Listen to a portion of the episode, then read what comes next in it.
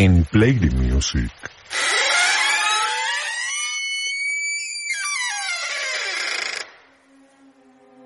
Detrás de la puerta. Casos extraños. Casos extraños. Enigmas. Misterios sin resolver. Sin resolver. Una sección de otra dimensión. Distinta. Distinta. Diferente. Donde todo o nada puede ser real o irreal. Detrás De la puerta.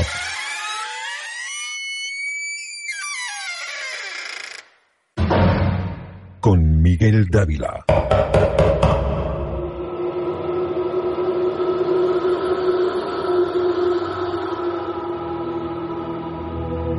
Miguel, buenos días, ¿qué tal?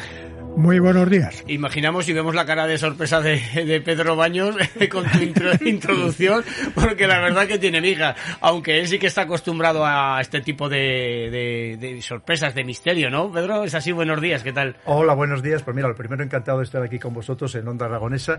Yo estoy acostumbrado a todo. No me sorprende ya nada.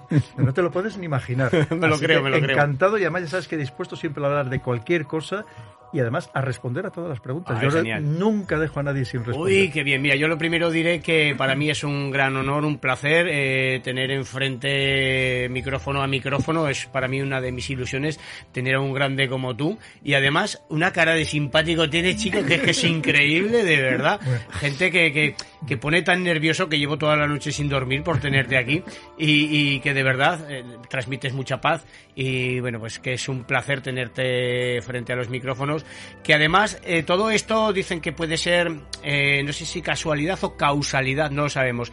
Eh, que venías hoy a este programa, lo sé yo de ayer, de un ratito antes de- no de terminar de preparar todo porque lo trabajamos toda la semana, pero sí que bien la sección de Miguel Dávila que está a tu lado, él hace la sección de misterio y cuando le comuniqué que estabas aquí, bueno, eh, no cabemos eh, en, en nosotros de, de gozo, la verdad. Y entonces dije, qué buena combinación va a ser la sección de Miguel para contigo, Pedro.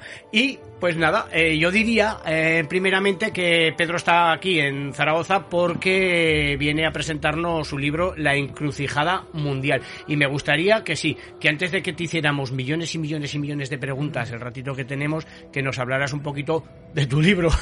Nunca mejor dicho. Pues mira, este es un libro muy especial que me ha llevado más de dos años de, trabajo en el que procuré hablar con todo tipo de personas, de todos los perfiles, de todas las ideologías, para recoger precisamente las inquietudes de, la sociedad en general. Y eso es lo que, lo que intenté trasladar en el libro. Es un libro casi enciclopédico en el sentido de que abordo muchísimos temas sociales, políticos, económicos, tecnológicos y, por supuestísimo, también lo que es mi gran especialidad, geopolíticos. Lo, Porque- lo, lo- lo, entre comillas, como mm, el manual del mañana. Y para manual hay tela, ¿eh? Sí, porque en este he dado un paso más allá, que me lo pedían muchas veces los lectores de los otros libros, y que me decían, hombre, aportas eh, los problemas, pero no, no las soluciones. En esta vez eh, eh, me he atrevido a dar soluciones. Soluciones sobre todo para que abramos nuevos debates. Creo que ahora mismo estamos en un momento de cambio absoluto de Total, todo. total. Pensemos una vez más lo que significa la tecnología, pero también lo que significa esta pugna geopolítica terrible que estamos viviendo y que por tanto hace falta también nuevas soluciones. Hay quien se empeña en intentar aplicar soluciones totalmente desfasadas, casi decimonónicas, que ya no tienen ningún sentido porque no son eficaces. Y este es el verdadero misterio. Yo creo que hay muchos misterios, pero el misterio de ser capaces ahora de resolver estas grandes encrucijadas mundiales, creo que es el mayor de todos. Y para eso, para resolver estos misterios, lo primero que necesitamos es líderes diferentes. Verdaderos líderes, Verdaderos, porque- verdad- porque- hace un momentito lo, líderes. hace un momentito lo comentaba, ¿verdad, Marian? Tú, tú lo decías, es que no tenemos unos líderes que realmente nos defiendan bien. Creo que no hay seriedad en lo que se está haciendo, o en muchas de las cosas que se están haciendo. Sobre todo porque el- ahí es- están excesivamente centrados en su ideología, en sus dogmatismos, Ajá, y no están aplicando soluciones que beneficien al conjunto de No la abren las sociedad. mentes y no están evolucionando, Eso pienso yo. Pero mira, hay, hay un dato muy curioso, eh, como te decía, hablando con tantas personas cada día, literalmente estoy en una ciudad diferente, y resulta que cuando hablo de manera individual o en pequeños grupos, como estamos aquí esta mañana, en esta Zaragoza tan maravillosa, eh, resulta que las personas son mucho más sensatas, más inteligentes, más coherentes de lo que nos creemos, ¿no? Pero no sé por qué luego cuando reaccionamos como sociedad, pues de repente parece como que, como que nos despistamos, ¿no? Parece que estamos adormecidos, anestesiados o nos han narcotizado. Y hay veces que llego a decir, digo, ¿nos estarán echando algo en el agua? Porque sinceramente ya hay veces que no lo entiendo. Eso también es un gran O en misterio. el aire es- es- también. o en- o en el aire. algo en el Es la máxima orteguiana que Ortega decía en España, lo que se ha hecho lo ha hecho el pueblo y lo que no ha hecho el pueblo se ha quedado sin hacer. Absolutamente. Mira, precisamente, pero ¿cuál es el problema? Que el pueblo ahora mismo nos han roto tanto, Sí. nos han polarizado tanto, Sí. que no, no reaccionamos al unísono. Nos tienen noqueados, que un poquito inten- que noqueados. es intencionado. Porque al final eh, lo que han conseguido es que seamos apáticos, sociales y políticos. Sí. Porque eso le beneficia a quien a unas élites. Unas élites que vemos que están haciendo y deshaciendo a su antojo, que están destrozando la sociedad, que están destrozando la familia, con la importancia que tiene la familia en España, que es lo que nos ha permitido sobrevivir a las grandes crisis, la crisis económica, la crisis de la pandemia. Si no hubiera sido por el apoyo familiar, muchas personas lo hubieran pasado todavía muchísimo peor. Y en cambio vemos cómo todo se está destrozando, ¿no? Al final, para tenernos sometidos precisamente a un pequeño grupo elitista, el que, que quieren marcar una diferencia total con el resto de la población, y esto también es un gran misterio del que- en el que podemos abundar. Si me permite el coronel Pedro Baños, voy a hacer una pequeña introducción de, de quién es esta persona que tengo a mi lado. Si me tratas de tú, todavía te lo permito mucho. Muchas gracias, Pedro. Es un placer tenerte aquí, en la ciudad de Zaragoza. Y bueno, para seguro que habrá muy poquitos oyentes que, no te conozcan, pero vamos a hacer un pequeño recuerdo de, tus méritos y bueno, sobre todo de, de esa experiencia que has acumulado a lo largo de los años. Eres militar, escritor, analista, coronel del Ejército de Tierra, diplomado Estado Mayor en situación de reserva ha sido jefe de contrainteligencia y seguridad del cuerpo del ejército europeo en Estrasburgo. Has colaborado en misiones de la ONU en varios países. Eres un especialista que hemos visto todo a través de, hemos visto todos, perdón, a través de tus libros en geopolítica, estrategia, defensa, seguridad, terrorismo y también has, trabajado de, profesor de Relaciones Internacionales en la Escuela Superior de las Fuerzas Armadas. Y eres máster en Defensa y Seguridad por la Universidad Complutense de Madrid. Seguro que me dejo alguna cosa, pero bueno, esto resume de una manera bastante importante y efectiva ese currículum y esa, esa bueno, es- ese afán de, de transmitir tus conocimientos a todos los que, que nos preocupamos por tener un poquito los ojos abiertos. Y verdaderamente eres una persona que, sobre todo en mí y en otras personas que yo conozco, nos has eh, creado una, una ilusión por conocer más cosas de lo que pasa a nuestro alrededor y sobre todo curiosidad. ¿Es cierto eso? Sí, mira, efectivamente, cuando ya cuando me, me propuso escribir el primer libro Planeta, y estamos hablando del año 2015, yo en todo momento tuve esa vocación de, de transmitir mis conocimientos de una manera asequible a todo el mundo. Pensando, fíjate, esto de antes de la geopolítica, es que en el 2015 nadie hablaba de geopolítica en España, no había cursos sobre geopolítica, hay muchos afortunadamente. Y precisamente yo quise popularizar, democratizar estos temas porque nunca como hoy nos afecta todo lo que sucede en el planeta, absolutamente a todos. Es que no nos libramos precisamente de est- de estas repercusiones. Y pensaba que todos los ciudadanos tienen derecho a conocer precisamente todo lo que está sucediendo, más allá de una pequeña élite, como comentábamos, universitaria o servicios de inteligencia. Y, creo que lo he conseguido, efectivamente, por toda esta difusión que hay de, tanto de los libros como de todos estos cursos que ahora mismo se están realizando. Esa labor eh, es propia de, de- de lo que nosotros como militares nos guía siempre, que es esa vocación de servicio. Yo lo he entendido escribir estos libros siempre, efectivamente, como esa, ese servicio que intento hacer a la sociedad. Estaré equivocado, por supuesto, como estamos todos equivocados, pero por supuesto la clave de todo es servir, de tal manera que los libros como este último, que sea algo útil al exponer no solamente esos problemas, sino también intentar aportar esas soluciones. En, tu último libro que tenemos aquí encima de la mesa, La encrucijada mundial, yo he leído un poquito porque no he podido leerlo entero y me ha llamado mucho la atención que tú incides en, en- en un tema que es importante sobre todo para nuestra gente joven, ¿no? nuestros hijos, nietos, que es que sirva de manual para conocer el futuro. ¿Es, ¿Es así? ¿Este libro está enfocado hacia, hacia eso? Totalmente. Mira, es un libro, Miguel, dedicado muy especialmente a los más jóvenes.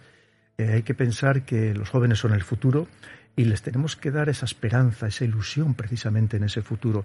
Y en gran medida la inmensa mayoría de ellos no creen en ese futuro. Esto es terrible, esto no había pasado nunca. Es decir, el, a pesar de que estén formados de, o que estén hipertitulados, están viendo que las expectativas que tienen de progreso social y económico son muy inferiores a las que tenían, por ejemplo, sus padres, sin ir más lejos. Y sobre todo porque el futuro no está nada claro, ¿no? Un futuro tremendamente complejo. Y una de las cosas que también propongo... Nada claro y complicado. Yo pienso que está ya casi aquí encima, pero... Hoy en día lo- lo- eh, la juventud eh, toda vive a través de, la- de las redes sociales, de, de- de la informática, de, de- de- de- mm, de todo lo que son cables, ¿verdad? Eh, Todo esto. Eh, y, y nos preguntamos muchas veces, ¿y quién va a construir las casas donde vivimos? Sí, ese es, ese es otro problema. Mira, pero precisamente el estar tan metidos en ese mundo electrónico, por así decirlo, en este ciberespacial, hace que también estén muy adormecidos. Eh, a pesar de todos estos problemas que estamos comentando, vemos que no hay una reacción juvenil, es decir, oye, ofrecerme algo mejor, los mayores, que tengo derecho a ello. Fíjate, yo en el libro pongo al final casi del libro lo que sería la carta prototipa, prototipo que ahora nos escribiría cualquier joven a los más mayores. Decir, oye, casi una carta de auxilio, hacer algo por mí. Porque si no hacemos algo por los jóvenes, que sepamos que estamos perjudicando a todo el conjunto de la sociedad. Como te decía, una de las, de las fórmulas que, que intento, que ojalá se aplicara, es la creación de este Ministerio del Futuro. Pero efectivamente, en un futuro pensando a muy largo plazo, futuro inminente. Es que está todo cambiando tan rápido. Pensemos este- estos avances tecnológicos que hoy nos sorprenden y mañana ya no, porque hay otra cosa que te sorprende mucho más. Solo tenemos que ver lo que está sucediendo, que luego podemos comentar si queréis, en el ámbito de la inteligencia artificial. Sí, además Que es una pregunta claro. que tenemos aquí preparada porque hoy, hoy en la mesa ha salido a colación y lo he dejado apuntado. Y es una de las preguntas que tenemos. Pues mira, la lanzo ya. ¿Lejos o cerca a la inteligencia artificial? cerquísima. Eh, mira, ahora mismo, por ejemplo, en el ámbito militar es, es tremendo. Es que, claro, son ámbitos que a lo mejor no son especialmente conocidos para el, el- el público en general, ¿no? Pero ahora mismo ya hay aviones ya funcionando, aviones de combate, que solo es una inteligencia artificial, que encima combaten en el aire, por así decirlo, con aviones tripulados por personas, por seres humanos, de los que van aprendiendo y a los que superan. Porque Madre claro, mía. una inteligencia artificial no está sometido a, la- a estos giros bruscos, a la, a la- a gravedad, en fin, toda esta, o la- los- lo que significa estas aceleraciones tan sumamente brutales, con lo cual es que encima superan a los seres humanos. Pero pensemos ahora mismo eh, todo lo que significa esto de los chat GPT, que es que, es que lo están inundando todo. Hace muy pocos días eh, hicieron una prueba a una, a un- a una versión beta de un chat GPT, y que era el, a ver si aprobaba el examen de medicina de Harvard. Que así lo aprobó. Le faltó muy poco. Y era una versión beta. Madre Dentro de poco lo superará. Es decir, es que está, está absolutamente en todos los sectores. Es que ya no escapa ninguno. Sabéis que ahora mismo le podéis puede hacer un libro y hacerlo, es que va a acabar con el periodismo. Ya hay inteligencias artificiales que presentan telediarios en algunos países.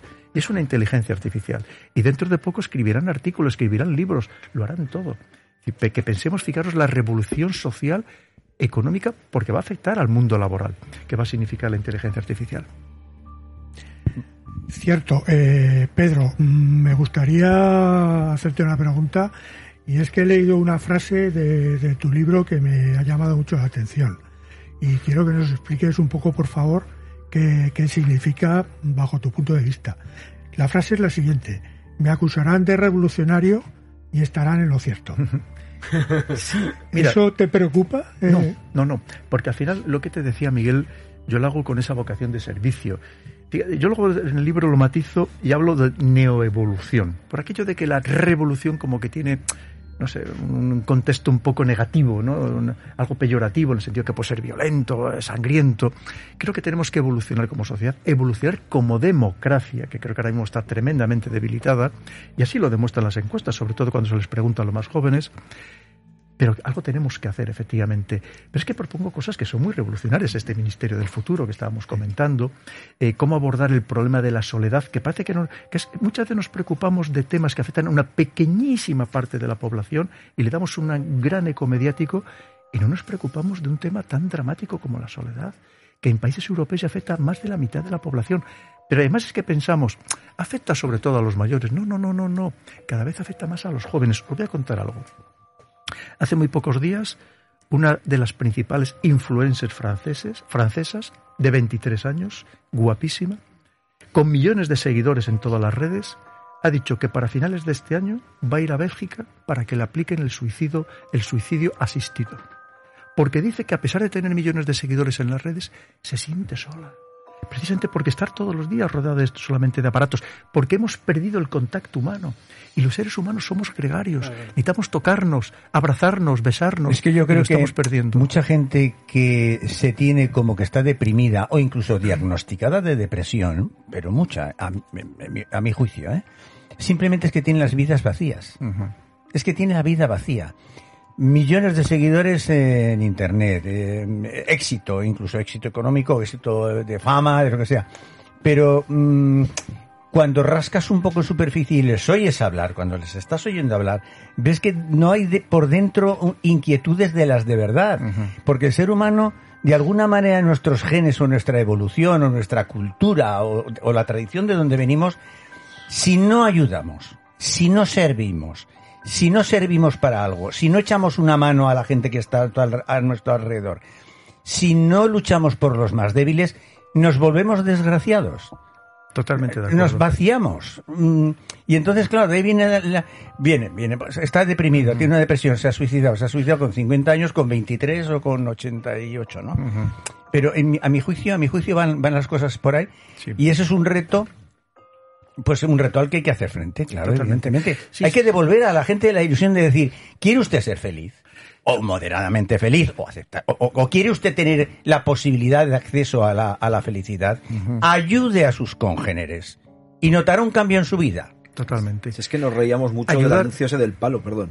El anuncio ese que decía al niño ese que le regalaban un palo, ¿se acuerda del anuncio que Sí, decía un palo? un palo. Y nos reíamos de eso, pero es que es la realidad. Pero es que está- Es que a los niños le falta tirar piedras y palos. Me- me ha venido a la- Y- me ha venido y a la encorrerse.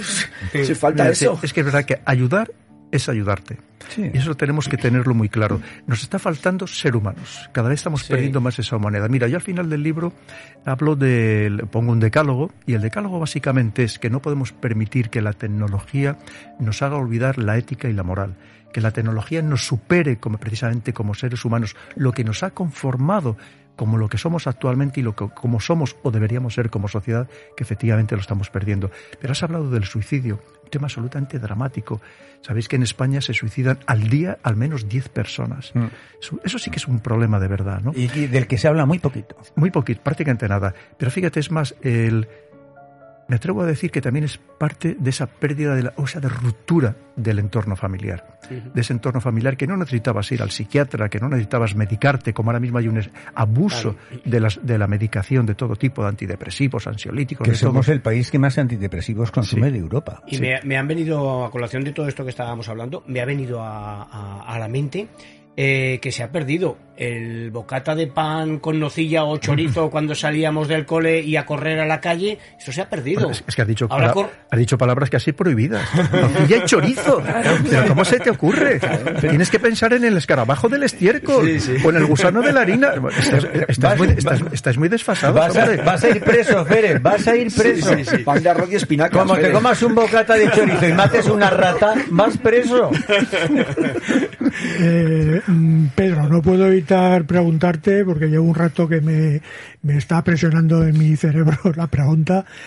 Eh, hoy el tema de, de- de mi sección, de detrás de la puerta, eh, era los últimos acontecimientos a nivel mundial que hemos podido ver eh, sobre nuestros cielos y leer en muchos medios de comunicación. ¿Cómo, ¿Cómo crees tú que nos va a afectar todo esto que está pasando en el tablero geopolítico mundial, en el que tú nombras bastante, con, con todo el tema de China, Estados Unidos, acusaciones entre unos y otros? ¿Qué opinas de toda esta movida? Pues súper interesante, Miguel. Mira, al final lo que está ilustrando perfectamente es ese enfrentamiento entre estas dos grandes potencias, una que ve amenazada el imperio del que ha disfrutado especialmente a partir de 1991, una vez que desaparece la Unión Soviética, hablamos de Estados Unidos, y la otra que es China, que es la que le quiere quitar el, cetro mundial. Y además que es que los avances que está haciendo son espectaculares, eh, absolutamente en todos los campos. Y yo comprendo que Estados Unidos tenga miedo, tiene pánico a lo que está sucediendo. Pero no lo digo yo, lo dicen sus propios documentos. El pasado 14 de octubre, que ya no lo pude recoger en el libro porque ya estaba en imprenta, el Estados Unidos publicó su estrategia de seguridad nacional donde te lo dice bien claro. Durante 24 veces repite orden mundial. El orden mundial que él tenía, que había creado, que disfrutaba y dominaba a capricho, y de repente ya no existe ese orden mundial. Y lo que nos está pidiendo ayuda a sus aliados para ver cómo puede seguir manteniendo ese orden mundial en el que él predominaba ante la amenaza de estas otras potencias, porque hablamos de una China amparada por cada vez más países, principalmente por Rusia. Es un mundo que se ha roto completamente. Y lo de los globos, pues lo ejemplifica muy bien. Que no sabemos todavía, parece que el último, que ahora nos está diciendo que el último era un, un globo de niños, ¿no? Eh, un globo pequeñito. el- o sea, porque lo cierto es que los tres, el primero es verdad que finalmente China reconoció que era un globo suyo, pero decía que era un globo meteorológico, cosa que en principio no corresponde si de verdad el tamaño era el que nos decían, porque ese tamaño ya es un globo grande, que son el- lo que son utilizados para lo que se llama espionaje electrónico, para SIGIN. Pero los últimos tres, China ha dicho que no eran suyos y ya Estados Unidos ha reconocido que no eran tampoco de China. Entonces, claro, pero al final lo que, lo que subyace detrás de todo eso es ese enfrentamiento, porque a Estados Unidos le ha venido muy bien para causar miedo dentro de su población a China. Y a China también le viene bien porque le sirve para ver cómo reacciona tanto política como militar como socialmente el pueblo estadounidense. Es decir, pero y al final, ¿dónde estamos nosotros en el caso de los europeos? Pues ahora mismo estamos en tierra de nadie, o mejor dicho, estamos en tierra de los dos, que nos están manejando y nos están llevando a una guerra terrible, que nos están arrastrando, y que deberíamos ser mucho más inteligentes para no dejarnos arrastrar a ella, porque no es nuestra guerra, y especialmente no es la guerra de España. Es que, Baños. es que Europa, eh, según lo veo... ay, bueno, nada, un segundo nada más. Eh, mea, yo veo a Europa como una cáscara de nuez en medio de una tormenta. En medio de una tormenta y sin timón ni timonel, como Buena, dice la- buena metáfora. como dice la canción de, de Serrat. ¿Qué hace un canciller alemán trabajando para Putin al frente de, de gerente de empresas petrolíferas? ¿Qué hizo la señora Merkel desmontando centrales nucleares? Y en los cenáculos decía, no, si yo soy una mujer, yo soy una científica. Yo sé que las centrales nucleares no tienen ningún problema, pero la cuestión política es que tengo que desmontarlas. ¿Qué hacen ahora montando centrales térmicas en la misma Alemania y nosotros aquí destruyéndolas en Andorra? O sea, ¿qué ocurre en Europa? ¿Esto qué es esto? Pues una vez más que hemos perdido un poco la razón y nos dejamos llevar por la- las ideologías. Unas ideologías que, que efectivamente, más allá de la ciencia, posiblemente intentan imponer su dogmatismo y además que cualquiera, lo peor es que cualquiera que trata de aportar datos de manera científica, avalados eh, después de estudios de, de largos años, pues son totalmente ignoradas, ¿no? Y efectivamente se han cometido muchos errores. En Europa teníamos tres grandes debilidades que parece que de repente las hayamos descubierto. Una es que teníamos una dependencia del exterior del 60% de la energía que consumíamos. Otra es que, en cierto modo, habíamos delegado el comercio en China, porque, oye, no sé, era tan barato, ¿verdad? Eh, era tan fácil producir allí que no había derechos laborales, ni había, ni había huelgas, ni había sindicatos, ¿verdad? Y luego habíamos cometido, seguimos cometiendo el mismo error de depender desde el punto de vista militar de Estados Unidos. Y hoy todavía muchísimo más. Porque no debemos olvidar que ahora mismo hay un gran escándalo que, como tantos otros, está intentando tapar en el seno de la Unión Europea, que es el de quién voló finalmente los, los gasoductos Nord Stream. ¿Quién los voló? Efectivamente. Y en cambio, es que solamente de los 705 eurodiputados que hay en el Parlamento Europeo, que se dice pronto, 705, solo ha habido dos que yo sepa, un hombre y una mujer, que han intentado levantar un poco la voz para que se abra una investigación seria en Europa. Los demás no tienen ningún interés. Una cuestión delicada. Estamos en Europa, en Europa, entre la gente que está al frente en Europa, en los parlamentos europeos o los parlamentos, o parlamentos nacionales o incluso en los gobiernos, a gente que está recibiendo pagos, sobornos y sueldos, cosa que no es nueva, que hacía ya Masinisa con el Senado romano o que hacían los persas con la bule griega, que siempre tenía gente comprada por allí pagando cosas y haciendo sus cochinadas, ¿no? Porque claro, se ven cosas que solamente te las puedes explicar desde el punto de vista de alguien que quiere destruirlo todo, incluida su propia casa, o que cobra mucho y muy bien y está haciendo un trabajo para una fuerza exterior, pero simplemente por el, por el motivo más prosaico que hay, o sea, por el- el recibir una- un ingreso en una cuenta corriente en donde sea. Ahora mismo hay dos escándalos tremendos que tampoco tenemos mucha información sobre ellos, porque también se está intentando arrojar tierra encima porque afectan a los dos grandes grupos políticos que dominan el Parlamento Europeo, que son el Qatar Gate y el Morocco Gate.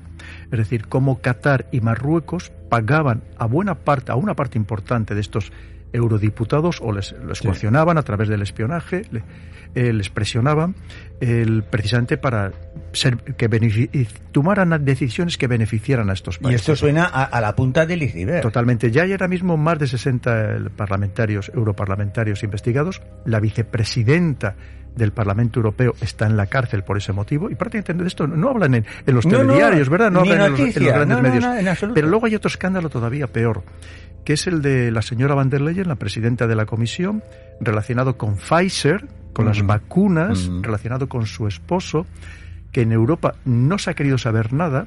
Y el otro día el New York Times la ha denunciado, el New York Times la ha denunciado a la señora van der Leyen, que también tiene que venir desde fuera a denunciarnos aquí a los europeos.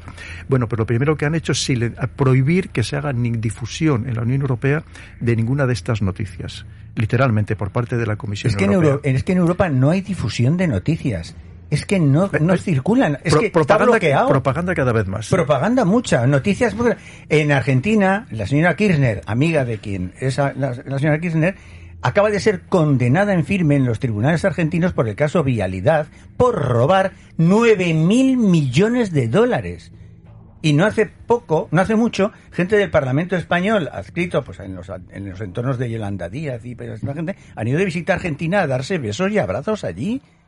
Pero, Pero bueno, sobre todo en el, en el tema de Europa, que es lo que nos debe preocupar, es que son las mismas personas que nos están llevando a una guerra, que constantemente no hablan de paz, que hablan Esta de guerra. gente nos dirige. Que por supuesto, ellos no van a ir a la guerra, no van a No, ir no, sus hijos, claro. no van a ir sus familiares, van a ir los hijos de los demás, evidentemente. Cierto, así, así es. Señor Mira, Baños, buenos días. Eh, yo quería preguntarle, en el contexto del nuevo orden mundial, cómo interpreta la invasión de Ucrania por parte de Putin. Eh, porque yo a veces lo veo como una especie de pataleo, ¿eh? una vez que, la, Rusia había sido desplazada como alternativa al poder hegemónico ¿m? que, ejercía la URSS hasta su desmembración, evidentemente. Y, yo veo que ahora es un poco de querer estar ahí en el candelero, de seguir dando guerra, de tratar de disputar eh, a China esa, esa alternativa al poder hegemónico de Estados Unidos. No sé cómo lo interpreta usted, Bueno, si, si eh, puede tener algo que ver. Ir, ir- ir sacando la comida porque esto nos da para varias horas. Sí, Pero- no, mira, eh, ha, llegado un, Eh. ha llegado un WhatsApp eh, del jefe de la emisora, el dueño y señor de todo esto, eh, que nos dice que te atemos a, a la silla y para que sigas hablando todo el día.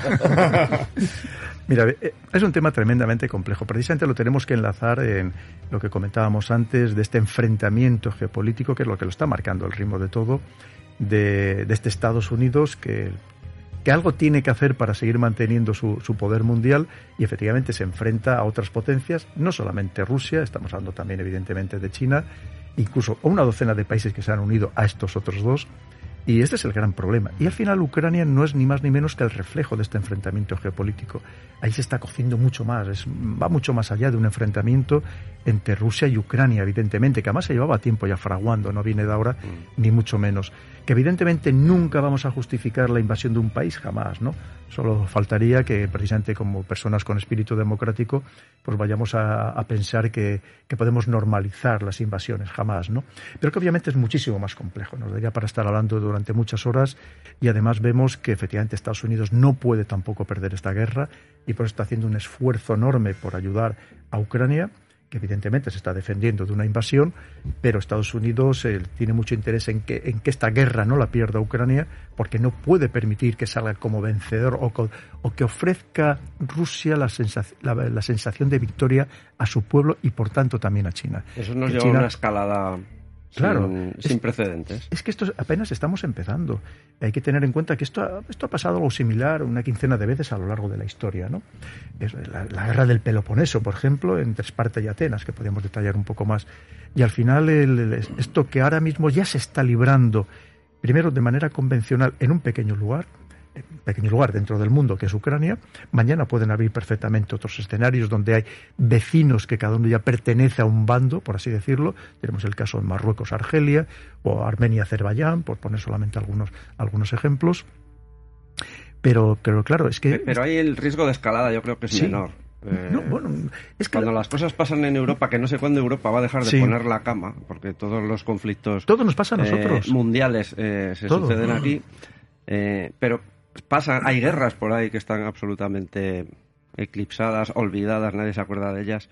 Pero en, cuando la, la mecha prende en Europa, el, el peligro de escalada es, es brutal. O sea, Sí.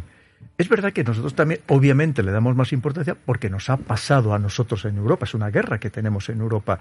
Es cierto que lamentablemente hay otras guerras en el mundo que pasan totalmente desapercibidas, ¿no? O que, Porque no interesan, mejor- o no interesan a nadie o no interesan al capitalismo. Eh, Claro, por- porque al final todo lo que más nos afecta es aquello que tenemos más cercano, obviamente, que nos puede repercutir de un modo más directo, ¿verdad? Pero luego, una vez más, pensemos que apenas estamos comenzando es- esta fase de enfrentamiento que ya se da en otros, en otros campos también. Por ejemplo, a través de la guerra económica, vemos todo lo que está haciendo China para tratar de quitarle a Estados Unidos su verdadero poder que es entre otras cosas lo que le da la hegemonía del dólar. Pero va mucho más allá. Ahora mismo también se está librando una guerra, lo que se llama hoy en día la guerra cognitiva, que va mucho, va mucho más allá de la guerra psicológica, de las operaciones de influencia, que al final lo que se trata es de convencer a las poblaciones de que lo que hacemos nosotros es lo correcto y lo que hace el otro bando, evidentemente, pues son, son todos demonios a los que tenemos eh, no solamente el derecho, sino la obligación de atacar. Esta guerra cognitiva, pues a través de la manipulación mediática que antes comentábamos, una propaganda cada vez mucho más descarada, una desinformación constante, eso también es parte de esta guerra, la que la mismo que estamos librando, o el tema de los globos, y, y que una vez más que pensemos que apenas estamos empezando. Esto va a ir a muchísimo más. ¿La pandemia también eh, crees que es una guerra? Es que sobre la pandemia quedan tantas cosas por saber. Que creo que no sabemos nada, no, no, absolutamente no, nada. Es que todavía queda que, al- sabemos nada. que alguien nos confirme el origen. O sea, después de que, que si era de los monos, que si era del, No, el- del pangolín, que si era del no ¿eh? sé qué. Creo Pues que, creo que no cuente sabemos nada, por eso te pregunto origen. tu opinión, porque Que me gustaría saberla. que Podían utilizar la inteligencia artificial, por ejemplo, metiendo datos a la inteligencia artificial sobre todos los análisis de, del ARN, el ácido ribonucleico de los virus, y que serán millones de datos, o cientos de millones de datos, hombre, a ver qué dice la inteligencia artificial, que seguramente lo han hecho ya. Pero desde luego los que no sabemos nada somos nosotros. Ahora hay cosas que están bastante claras, como por ejemplo que esto fue un proyecto financiado por Estados Unidos que se lleva a cabo en Wuhan, en el laboratorio BSL-4 de nivel 4 del- de, de biotecnología de Wuhan, y lo que, que lo que se combina son distintos virus naturales para crear algo artificial, lo que yo ahora mismo no sé si aquello fue ya intencionado o fue que se les escapó.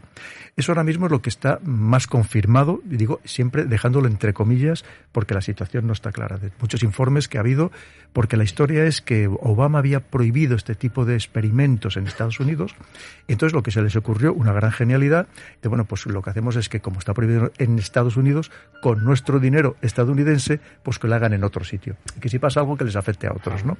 Que es, bueno, lo que estamos viviendo también con otros muchos Es que jugar a estas cosas Claro. es muy peligroso porque Sí. la recombinación de un virus es, es casi casi más una máquina que algo vivo y una máquina que funciona prodigiosamente bien, capaz de autorreplicarse eh, alimentándose de, de, de- ADN de otras de otros lugares de las células y perfectamente sería mm, diseñable y, y- y creable un virus completamente indestructible.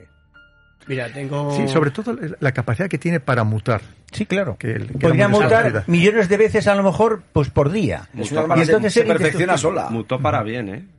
Hay que decir. Bien, a ver, Hombre, las mutaciones son aleatorias, parece ser, y entonces, em, de hecho, la mayoría de los virus, afortunadamente, mutan en su contra, por decirlo así, y mutan de forma que al sistema inmunológico le resulta más fácil combatirlos. Es que lo- es Pero que- podría no, mutar un virus de forma que se hiciera cada vez más fuerte. Siempre, Es que los- siempre pensamos que a lo mejor mutan para defenderse de. No, es que lo- los virus son muy inteligentes y procuran no matar al receptor.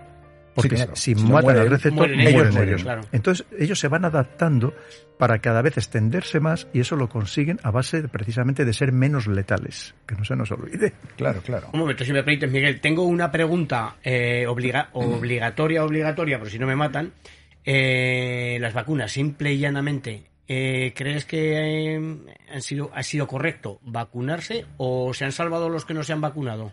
Yo no te puedo decir porque no, soy científico, evidentemente. Lo que sí que es cierto es que no son vacunas. Eso, yo lo he dicho muchas veces, no es la primera vez que lo digo. ¿Qué lo he nos, dicho- ha- qué nos lo he han dicho en televisión. nuestros cuerpos? Como mucho pueden ser tratamientos paliativos, es decir, eh, para evitar, digo, que de, de una manera absolutamente profana, como digo que no soy científico y no quiero meter en ese campo, simplemente una observación, una observación vulgar, en el sentido de que yo no niego que hayan probablemente pues el impedido que los síntomas fueran más serios, más graves. ¿Tú ¿no? crees a nivel personal, pero vamos, o, si- o si como a- tú me quieras responder, ¿tú crees que la vacuna ha, eh, ha traído muchos de los males, cánceres y demás que están No, surgiendo no, en te- personas no sanas te, que había? No te puedo decir. Vuelvo a insistir que una vacuna no es porque si atendemos al principio de vacuna inventada por Luis Pasteur, la vacuna es aquello que te inoculan para tú generar anticuerpos para evitar ser, ser contagiado y para cont- evitar contagiar a los demás, ¿no? Esto evidentemente no ha sido así, ni muchísimo, porque no ha impedido la vacuna que te contagiaras, ni tampoco contagiar a los demás. Y ha sido A algo partir muy de- rápido no, también, ¿no? no puedo hablar sí porque, porque limitar ignoro. bastante los síntomas. ¿Mm? Que sí limitar bastante Sí. los síntomas si contraías la, el virus. Claro, pero es lo que digo, eso no es una vacuna, es un, es un tratamiento paliativo, pero no tiene nada que ver con la definición de vacuna, que por cierto sabemos que posteriormente, incluso la Organización Mundial de la Salud cambió la definición de vacuna precisamente porque no estaba funcionando como tal. Pero tenemos el escándalo una vez más, es que, es que nos queda tanto por investigar, os acabo de comentar el escándalo de la señora Van der Leyen relacionado con Pfizer. Yo, Pedro, me, me gustaría hacerte una pregunta mm, muy directamente relacionada con el libro que has venido a presentar hoy a Zaragoza, La encrucijada mundial.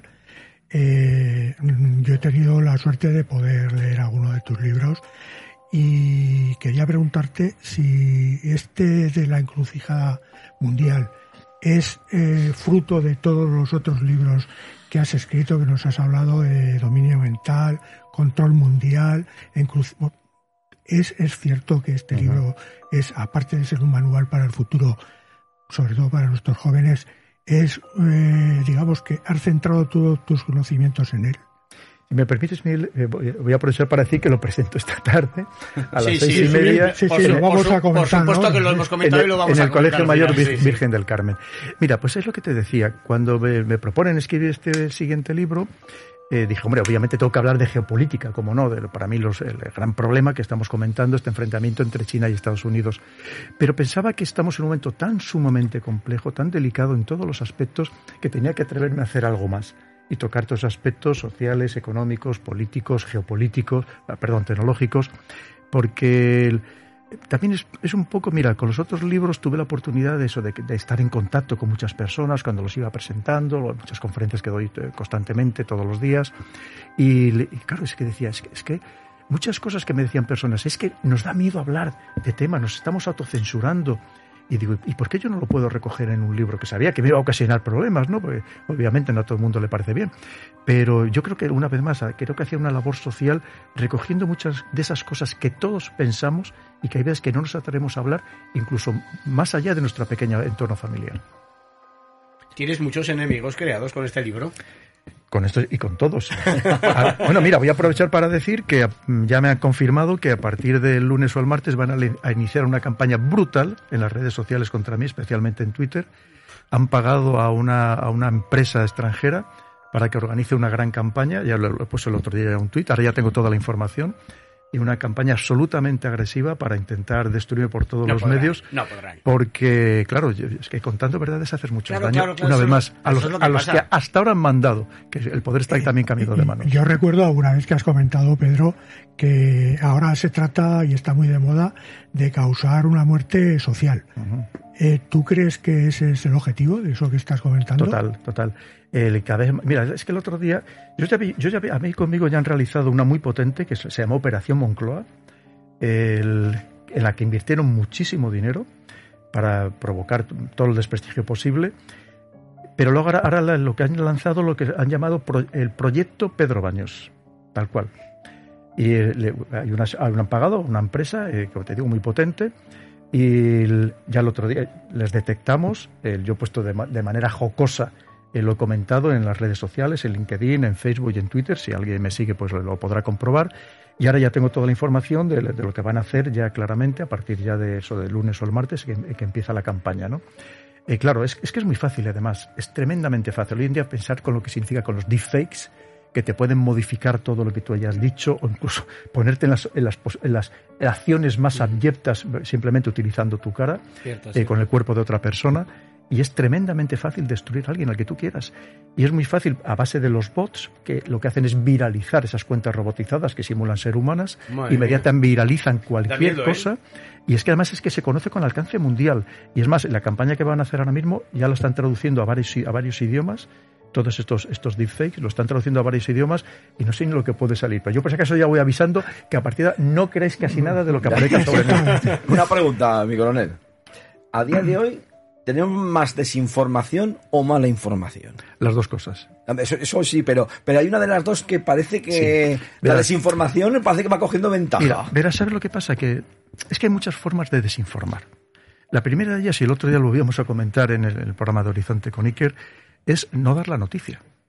Cuando no interesa, el- lo, lo hemos vivido con el tema del, del accidente este del, del- del tren en Estados Unidos, como Estados Unidos, el gobierno, como no le interesaba, tardó una semana, una semana en empezar a dar tímidamente la noticia y casi dos semanas en empezar a dar la noticia desde que sucede.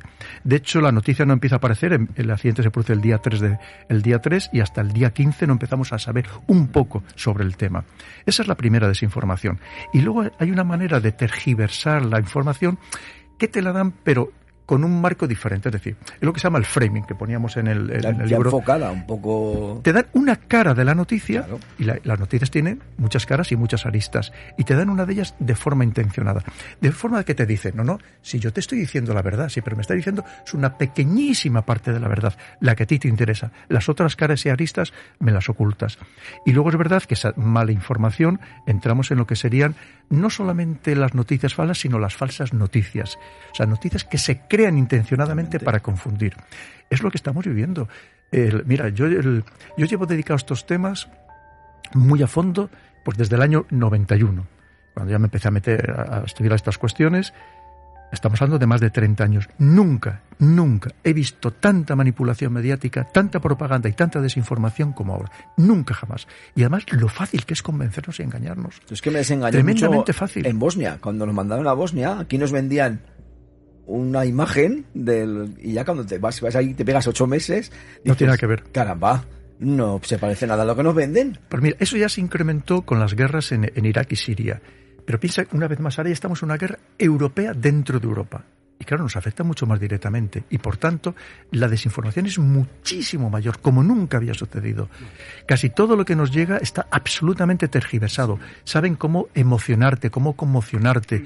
Son eh, noticias hechas a propósito. Y la- además hay otro tema. Tú piensas que ahora mismo el- no sé si sabéis, el, incremento del presupuesto de algunos gobiernos, vamos a dejarlo ahí sin entrar en matizar, de cómo el- han incrementado su propio presupuesto para la publicidad institucional de una manera descarada, descarada, para que los medios que están pasando una situación económica terrible en general, pensar que ahora mismo, por ejemplo, los, los grandes periódicos no han acabado de adaptarse al sistema digital, lo están pasando muy mal económicamente, y buena parte de ellos viven en gran medida de la publicidad institucional. ¿Quién se va a atrever a decir algo en contra de lo que, de- Claro. de, lo que pretende el gobierno, de la narrativa oficial? Absolutamente Nadie, nadie. nadie. Y la prueba está que ahora mismo veis el telediario de una cadena, no vamos a citar, de otra que no vamos a citar, y de otra que no vamos a citar, están diciendo lo mismo hasta con las mismas imágenes. Es descarado. Nunca había pasado. Porque recordad, esto ya lo sabía Goebbels. Es decir, esto no es nuevo. Es decir, vamos a decir que hay muchos medios, pero que el mensaje sea el mismo. Eso no es democracia. La democracia es cuando los mensajes son diferentes. No se trata de que haya muchos medios. Y es verdad que ahora hay muchos medios. Hay alguno pequeñito, alternativo, que intenta decir algo diferente, pero es tan pequeñito que no tiene difusión. Los grandes medios están cada vez más condicionados Correcto, y así, más sometidos a las narrativas oficiales. Tienen colores y eso lo es sabemos repetir todos. mucho una mentira hasta que sea verdad A mí me gustaría. Ma- Marian quiere preguntar. Con permiso. te Marian, por favor. Te tuteo con Oh, permiso. Encantadísimo, Marian. Eh, tengo, bueno, he estado escuchando atentísimamente todo, no tengo nada, absolutamente nada que objetar, porque estoy totalmente de acuerdo con lo que estás comentando, pero tengo dos preguntas. Una de ellas es, ¿la sociedad actual vive atemorizada? ¿Realmente tenemos miedo? ¿A, a qué tenemos miedo? ¿Cómo se puede salir de ese miedo? Y la otra pregunta es cómo hacer, en relación con eso que estamos comentando, de que la información está totalmente manipulada, cómo eh, crear o hacer cabezas críticas. ¿Cómo hacer que la gente concretamente los jóvenes, eh, hablo sobre todo eh, por mi experiencia como profesora universitaria, cómo hacer que la gente piense sin eh, siendo crítica preguntándose el porqué de las cosas sin eh, llegar a eso, a esas ideologías, a meterles ideas que, que no son no son propias. Quiero decir, mm, me he encontrado con casos de, de profesores, docentes, que pues tienen una ideología determinada y eso pues eh, aprovechan el, el, puesto que tienen para difundirla. Eh, ¿Cómo hacer que, que, sobre todo en una universidad pública, eh, se puedan formar cabezas bien, bien estructuradas, que sean críticas con aquello que leen, con aquello que escuchan, con aquello pues, de lo que se informan? Pues es que el problema es que lo mismo que hay periodistas que se han convertido en activistas, hay profesores que se han convertido en activistas. Y es un gran error. Lo primero es que la, educación, de todo eso hablo con muchísimo detalle en el libro de la educación, muy de modo muy extenso. También hablé con muchísimas personas, tanto del Ministerio de Educación como profesores con muchísima experiencia. Ese deterioro terrible que está sufriendo la, educación en todos los frentes, y también podemos hablar sobre ello. Pero sobre todo es que se ha dogmatizado excesivamente. Es decir, la educación tiene que ser algo una cuestión de Estado, que evidentemente tuviera que tener una adaptación a los tiempos, también a la tecnología, pero que no pueda sufrir los vaivenes constantes de la política, porque eso es un gran error, es que no estamos haciendo una vez más, no estamos preparando la sociedad del futuro, es un gran error. Sobre lo que me preguntabas al principio, mira, el, es que yo pongo en el libro, también lo detallo, eh, pongo dos frases que lo que yo llamo es el, aplanamiento de la sociedad y la normalización del silencio, que enlazamos con otras dos frases que son la cultura woke esta cultura de la cancelación. Oficialmente no hay censura, oficialmente en los países democráticos, pero sí que la hay extraoficialmente. Una censura terrible, en la que comentamos precisamente, a través de hacerte daño, a través de, por ejemplo, de estas redes sociales, que es el quinto poder, el cuarto serían los medios de comunicación tradicionales, cada vez más influyente este quinto poder, cada vez hay más personas que solo se informan a través de las redes sociales y por tanto también se intentan imponer allí permanentemente narrativas o atacar a cualquiera que tiene un discurso discordante que no se somete al poder, evidentemente. Y esto que está haciendo que entramos en la siguiente fase, que es la autocensura. Y dices, oye, ¿yo qué necesidad tengo de que me ataquen, de que me insulten, de que incluso ataquen a mi familia o que mi familia se sienta mal porque a mí me están atacando? Pues me callo la boca. No lo podemos permitir. No lo podemos permitir, porque al final efectivamente se va a terminar por imponer la ideología o la narrativa que quieran aquellos poderosos que tienen medios para comprar estos bots, estas redes de bot, estos trolls, que al final son los que te pretenden aplicar esa estrategia que se llama la disuasión de estar. Que tú te sientes tan agredido en las redes sociales que dices, mira, me voy, no lo podemos permitir. Eso va en contra también de la democracia. Que todos tenemos derecho, derecho a opinar, por supuesto, siempre respetando evidentemente el marco legal, como no puede ser de otra manera. Pero estamos viviendo una situación terrible, terrible. Pero es que además es que es tan fácil, de verdad, oye, amargar a cualquiera a través solamente de atacarle en las redes sociales, de desprestigiarle, de difamarle, que es tan sumamente O sea, sencillo. nos quieren, nos quieren, porque es el plan perfecto, en la caverna de Platón. Totalmente. Metidos. Y si te quieren en la caverna de Platón, lo que no te pueden hacer luego en la universidad es enseñarte quién es Platón y qué dijo de la Claro. caverna. Bueno, Una cosa va con la otra. Mira, eso es otro tema, eh, para explicar un poco para que no sepa de qué va la, la caverna de Platón, que todos vivimos en una, caverna en la que en aquel momento, evidentemente, te decía Platón, en, en la República lo cuenta, que, el- que con unas pancartas los hacían ver una realidad. Y que una vez un pobre desgraciado se le ocurre salir, porque encuentra la salida por, de modo accidental de la caverna, llega a la superficie, ve la realidad, y cuando baja y le cuenta la realidad a sus a congéneres, los que están en la oscuridad en la ahí viendo oscuridad, sombras. Eso es. Son los primeros que le atacan porque, primero, no pueden creerle y lo segundo es que no quieren creerle porque demostraría la estupidez en la que han estado ellos mismos inmersos. y en la ¿verdad? comodidad en la que están, porque También. la relajación mental, qué duda cabe que produce una cierta comodidad, un cosquilleo agradable de estar tumbado en el sofá sin dedicarse a otra cosa más que ver a Netflix o a quien sea. No tienes que pensar, efectivamente. No pensar que, es que muy pens- agradable. que pensar, que pensar es, es- es fatigante. Esa es la clave, esa es la clave. El- yo pienso que, bueno, la juventud, he hablado del ámbito universitario, pero también, vamos, del ámbito escolar, que yo pienso que es incluso más duro, porque, claro, cuando llegan a la universidad ya vienen con unas mentes bueno, cuasi formadas. ¿eh? Luego ya en la universidad, pues mm, son. Se les deforma bien a conciencia. No, llegan algunos alumnos que dices, madre mía, mm, vuelve al colegio, por favor, y luego ya llegas a la universidad. Pero e- es eso, es, es el punto. Pensar cuesta, pensar, eh, no sé, te da dolores de cabeza. Y también el intentar conseguir o entender, llegar a la verdad, es duro, ¿no? Eh, eh, es eso, el, el intentar llegar a lo que es cierto, a lo que es verdadero, ¿vale la pena o, o no vale la pena? Por supuesto, debería valer mucho la pena. Lo que Yo- pasa yo es que nos, vale la nos pena, pero- tratan de convencer que no merece la pena. Ahí está. Decir, yo sí, sí, ya te, yo te voy a dar la verdad. Y yo te voy a... ¿Para qué te vas a molestar? para- efectivamente. ¿quieres otra? No te preocupes. Tú, efectivamente, estate todo el día viendo... Ha habido partidos, partidos políticos en Europa que propugnaban que por qué esas plataformas de, de televisión por pago, ¿por qué no eran gratuitas? Porque así, claro, si te pasas Claro. todo el día en la cama viendo series y viendo televisiones, y además que recordemos lo que nos decía el, el director general, el CEO de Netflix, que dice que su gran enemigo es el sueño y que las series están pensadas para engancharte y que no deje, y, que estés viendo una tras otra y que no duermas. Claro, es, es para el, el- el líder, para la élite, es, es la Es sociedad perfecto, perfecta. perfecto. Y si encima ahora mismo hay otra corriente que también lo pongo en el libro y que me preocupa mucho, y, y algunos datos que todavía no pude recoger en el libro porque son más recientes, de ese intento de legalizar todo tipo de drogas, ya no solamente las que podríamos considerar lú- lúdicas o recreativas, sino drogas como los opiáceos sintéticos que son absolutamente destructores del cerebro. Recientemente Canadá ha legalizado la posesión y por tanto el consumo de hasta dos gramos y medio de cocaína, de heroína y de fentanilo. De fentanilo que cada día en Estados Unidos se estima que mueren al menos 200 personas, más del 80% muy jóvenes.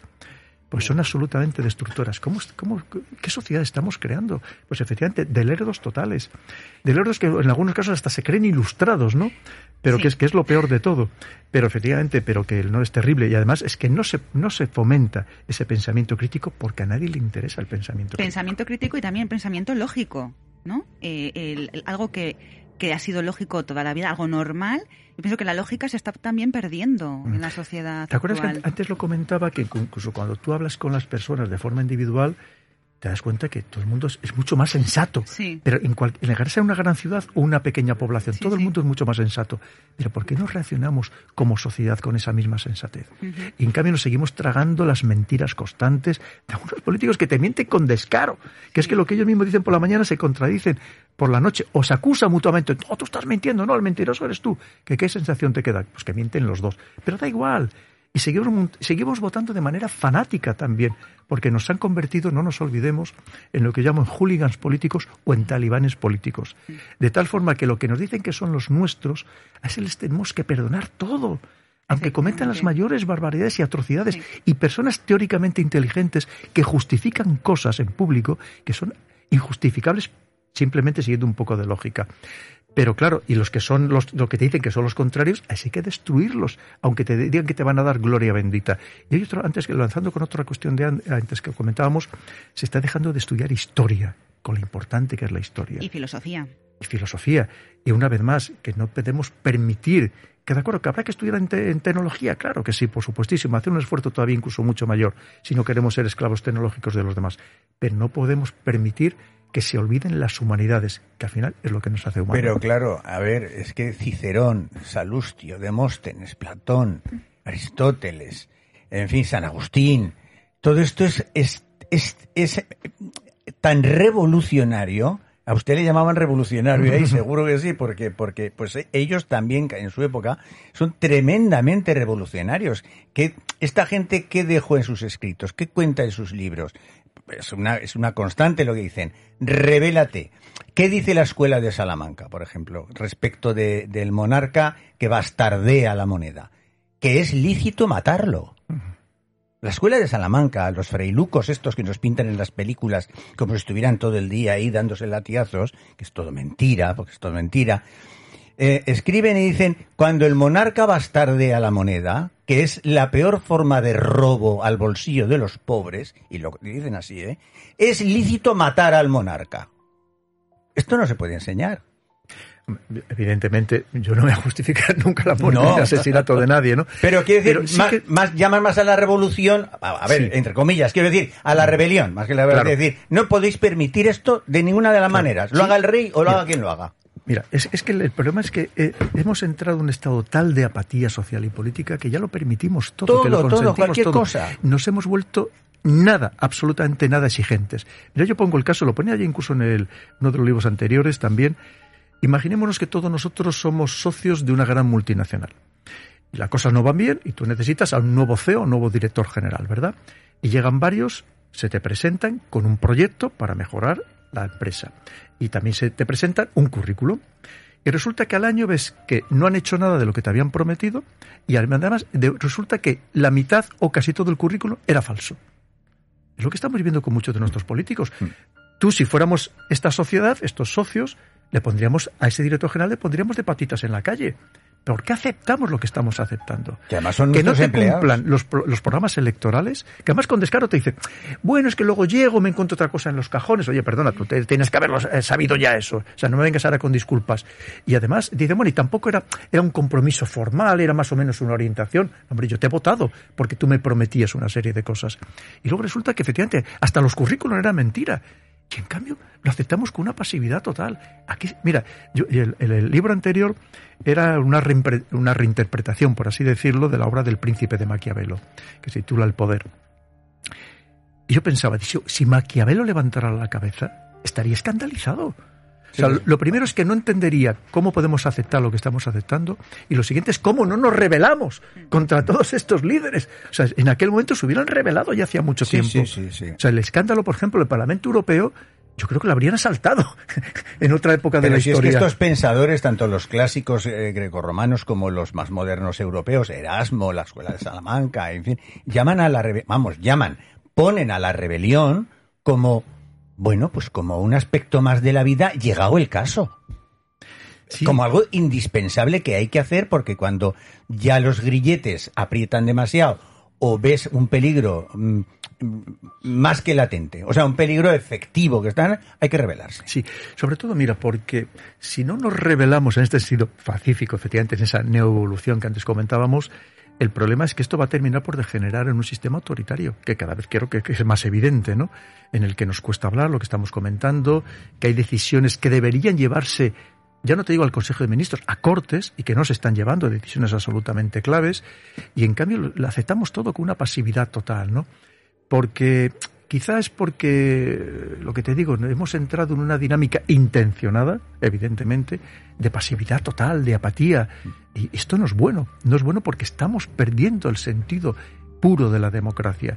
También a Platón podríamos hablar, por ejemplo, ¿sabes? El- la otra metáfora que pone con un barco, ¿no? Un Mm. barco que va a la deriva Sí. el- y resulta que solamente hay una persona que sabe manejar el barco. ¿Tú a quién elegirías? ¿Al que sabe manejar el barco? ¿O a- al, al charlatán de turno? ¿Al charlatán de turno? Que encima que tiene unos cuantos secuaces todavía más charlatanes que El él. que, el que se lleva la fama es el charlatán de turno. ¿eh? Claro, pero, de hoy pero el sí. charlatán que sepas que te va a llevar el barco a chocar contra los arrecifes. Solo te puede salvar una persona, una persona capaz. Y es que estamos dejando de lado a los capaces, porque los capaces de verdad no quieren entrar en política, porque se ha desprestigiado tanto. Claro. Y eso, esto nos hace un daño terrible. Y estamos dejando entrar a los charlatanes, charlatanes que se rodean de otros charlatanes todavía peores, que en muchos casos no saben ni por dónde les da el aire y que solo intentan aplicar su pura ideología. Y ahí los ciudadanos, ¿qué podemos hacer? Porque claro, rebelión, sí, vamos a rebelarnos. Una rebelión pacífica, por supuesto, pero ¿realmente son eficaces? Porque por mucho que salgamos a manifestarnos, por mucho que la gente se queje, por mucho que digan, yo creo que entra por un oído y sale por el otro. Y seguimos igual. Entonces, ¿qué se puede hacer ante esta situación? Comprar Para- libros. para- Efectivamente, leer. Pero- leer, que Leer. es lo que se está dejando. Leer. Leer, otro problema también. Leer, Leer a los Yo me acuerdo de una publicidad historia. que había hace como 40 o 50 años. eh, leer, ¿cómo era la publicidad que salía en televisión? Un libro ayuda a vivir. Sí. No sé si nos acordamos de aquella cosa. Sí. Yo tenía 10 años. 12. Un libro ayuda a vivir y salía una publicidad. Y bueno, eh, Pero ¿para qué vamos a esto leer ahora? está todo desconocido. Si ya tenemos TikTok. Claro. Efectivamente. Pero tú sabes que ahora hay, hay jóvenes, y cada vez, digo jóvenes, adolescentes, pero cada vez con una edad mucho mayor, porque eso se va ampliando, que se pasan seis y ocho horas diarias viendo TikTok. Fíjate. Que se meten en la cama y empiezan a ver TikTok y cuando se quieren dar cuenta son las tres o las cuatro de la mañana. Y al día siguiente, claro, llegan groguis a los colegios, a las universidades, que dentro de esa infantilización, tú sabes que antes, cuando llegaba un joven a la universidad, ella era una persona casi hecha y derecha. Claro, ese es su Y bocadillo, y ahora- como nombraba antes, ese es su bocadillo de chorizo. Efectivamente, pero tú sabes, tú sabes que ahora van los padres a protestar las notas Sí, sí. de los hijos en la universidad. O sea, una cosa, bueno, y hay padres que van a tomar notas de los hijos porque el hijo no se ha podido levantar de la cama que se acostó muy tarde, a lo mejor viendo TikTok la noche Y anterior. padres que van a la reclamación de un examen, que acompañan a la hija. Y cuando la cosa ya, se pone muy sí. dura, pues se quitan las notas, se rebaja todo, es. se regalan los aprobados y se pasa de curso. Eso es. El, el problema es también en que la clase política ha bajado mucho el nivel, pero no va contigo, ¿eh? Mm. Pero también el de los profesores ha bajado mucho, ¿eh? Yo he habido cosas que no me he creído de mis hijos y cuando he ido a hablar con el profesor he dicho, ostras, que a lo mejor me he pasado con el chico. Que tampoco Sí. tiene muchas Hay de todo. luces. Te- pero mira, mira, pero mira, yo voy a romper, voy a romper una lanza por los profesores, evidentemente hay de todo. Hombre, que no es la mayoría, Porque claro. sabes lo que pasa también, que los profesores hay muchos que han tirado la toalla, porque no pueden más. Sí. Tienen que enfrentarse con los alumnos con unas falsas de, unas faltas de respeto que jamás se habían sucedido. Pero mira, yo tengo hijos de todas las edades y la diferencia de entre el mayor y el pequeño, que es otra generación, Dice, es, es que cosas que el- me cuenta el pequeño que el mayor jamás me hubiera contado porque no sucedían en su colegio. Hoy en día las cosas son terribles. Pero es que además, claro, tiene que enfrentarse con los alumnos, tiene que enfrentarse con los padres, que muchas son peores que los alumnos. Tiene que enfrentarse con el colegio, tiene que enfrentarse con la administración de educación. Dice, pues no, déjales, que hagan lo que les dé la gana, como si quieren tirar las mesas por la Sí, ventana. pero en una conversación vis a vis que vas a hablar con él, eh, también te hace razonamientos que dices, ostras, y yo he depositado la educación de mi hijo en este señor. Caramba. Evidentemente- yo, tengo, yo tengo un chico que pasa vergüenza por las notas que, que saca. Ya. Pero mira, eh, también lo, también lo pongo en el libro que también hay que, ¿eh? hay que mejorar la educación empezando por la formación del profesorado y por recuperar también una verdadera vocación, sentido de vocación. Que no vaya al profesorado el que no vale para otra cosa, para ejercer la profesión. Que sea una posición. Por supuesto, pero, pero bien hecha. Pero también te digo, en general los profesores están desesperados ante la situación seguro. actual. Todos los días me encuentro, cada vez que voy a una ciudad, se me acercan tres o cuatro profesores, profesoras, en algunos casos casi llorando, de hasta dónde están sufriendo con unos problemas psicológicos que están padeciendo, porque esto nunca había sucedido, es un deterioro total y absoluto. Porque mira, para vivir en democracia a mí hay algo que me parece fundamental, es respétate a ti mismo, que hay gente que no se respeta ni a ellos mismos, respeta a los demás y también hazte respetar. Que también este, creo que esto sería clave también para aplicar tanto a alumnos como para profesores. Pero luego hay otra, otra parte que es el sentido de la responsabilidad. Y estamos perdiendo como colectividad el sentido de la responsabilidad. Porque es que parece que es que tener responsabilidad como que es malo. Como que es malo, es decir, es no, alguien será responsable de mí, no, perdona, tú tienes que empezar a ser responsable por ti mismo. Como pongo al principio del libro, termino el- el- la primera frase y termino diciendo, sé tú el factor del cambio. El cambio tiene que empezar también por cada uno de nosotros. Yo Mira, tengo, si me perdonas, Sí, sí. tengo, tengo una, una oyente eh, preocupada cuando has nombrado todo el montaje que te podían hacer pues para cargarte, cargársete. Eh, me pregunta que si te ves por tu vida. Pues en algún momento he temido, sinceramente. Y sobre todo, pero mira, eh, piensa que soy militar, solo faltaría que empezar a tener miedo, ¿no? Vamos, eso bajo ningún concepto. Sabes que el, el valor se nos supone cuanto menos. Pero sí que es verdad que me preocupa muchas veces por lo que pueden hacerle a mi familia, que eso, eso es lo que verdaderamente me preocupa. Y ya no solamente Más por tu familia que por el asesinato una vez más físico, sino hoy en día porque lo que más estila, lo que más daño te puede hacer es matarte en vida, asesinarte socialmente, que es mucho peor. Sí. Y, y de hecho en algún momento eh, sí que ha repercutido sobre mi familia y eso es lo que me preocupa, ¿no? Pero seguiremos en la batalla. A ver si alguien se cree que esto nos va a sacar de la trinchera tan fácilmente, ni mucho menos. Resistiremos una vez más y ya me han hecho de todo. Hombre, que es, es Me, infante. me- me han sacado de... Solo faltaría, Es- efectivamente. no, infante. Acuérdate, ardor guerrero. Hombre, Hombre, por supuestísimo, seguiremos en la batalla. En este libro, Pedro, que vienes a presentar hoy a Zaragoza, La encrucijada mundial, hay unas frases que me parecen, bueno, muy, muy importantes a tener en cuenta. No me extraña que te, que te digan que eres un revolucionario. Eh, una de ellas, la que acabas de nombrarse tú, el factor del cambio, pero hay otra que me ha llamado mucho la atención y es eh, esta que dice, un mundo mejor es posible, pero no basta con soñarlo. Es una frase totalmente revolucionaria. ¿Vamos a poder hacer realidad esta frase alguna vez? tal y como está la situación. Tenemos que conseguirlo. Siempre hay que dar un mensaje positivo. Mira, el, claro que sí, pero para eso tenemos una vez más que despertar como sociedad. Eh, ser conscientes de a dónde nos quieren llevar y no, consentirlo bajo ningún concepto. Y que cuando vayamos a votar nos leamos muy bien los programas electorales, que sepamos a quién estamos votando, a quién estamos dejando nuestra vida y nuestra hacienda en sus manos. Esto no es un juego. Hay quien dice, el juego de la política. No, perdón, la política no puede ser nunca un juego. Y tenemos que, a mí me gustaría que en vez de votar a siglas, votáramos a personas. A personas capaces, personas a las que además, como conocemos su cara, le podamos exigir precisamente que nos dé explicaciones constantes de lo que está haciendo para mejorar de verdad nuestras vidas. Que alguien que se siente, pues como estamos aquí esta mañana, que venga que- y que diga, mira, esta semana es lo que he hecho por vosotros, políticos nacionales o europarlamentarios. ¿Cuántos conocemos a eurodiputados? ¿O a cuántos eurodiputados conocemos?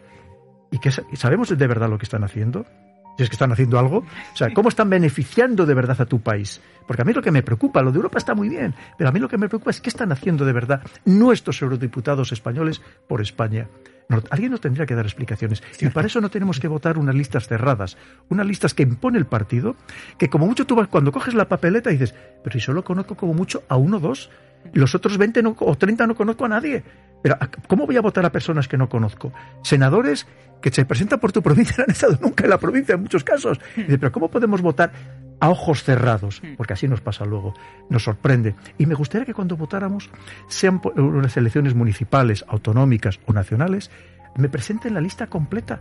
La lista completa de quiénes van a ser los ministros, quiénes van a ser los secretarios de Estado, los subsecretarios, y si hace falta hasta los directores generales, para que luego tampoco nos sorprendan. Y hombre, yo he votado a una persona pensando que he confiado en él, y luego resulta que con ese intercambio de cromos, resulta que los ministros no tienen que ver con lo que yo he votado, ¿no?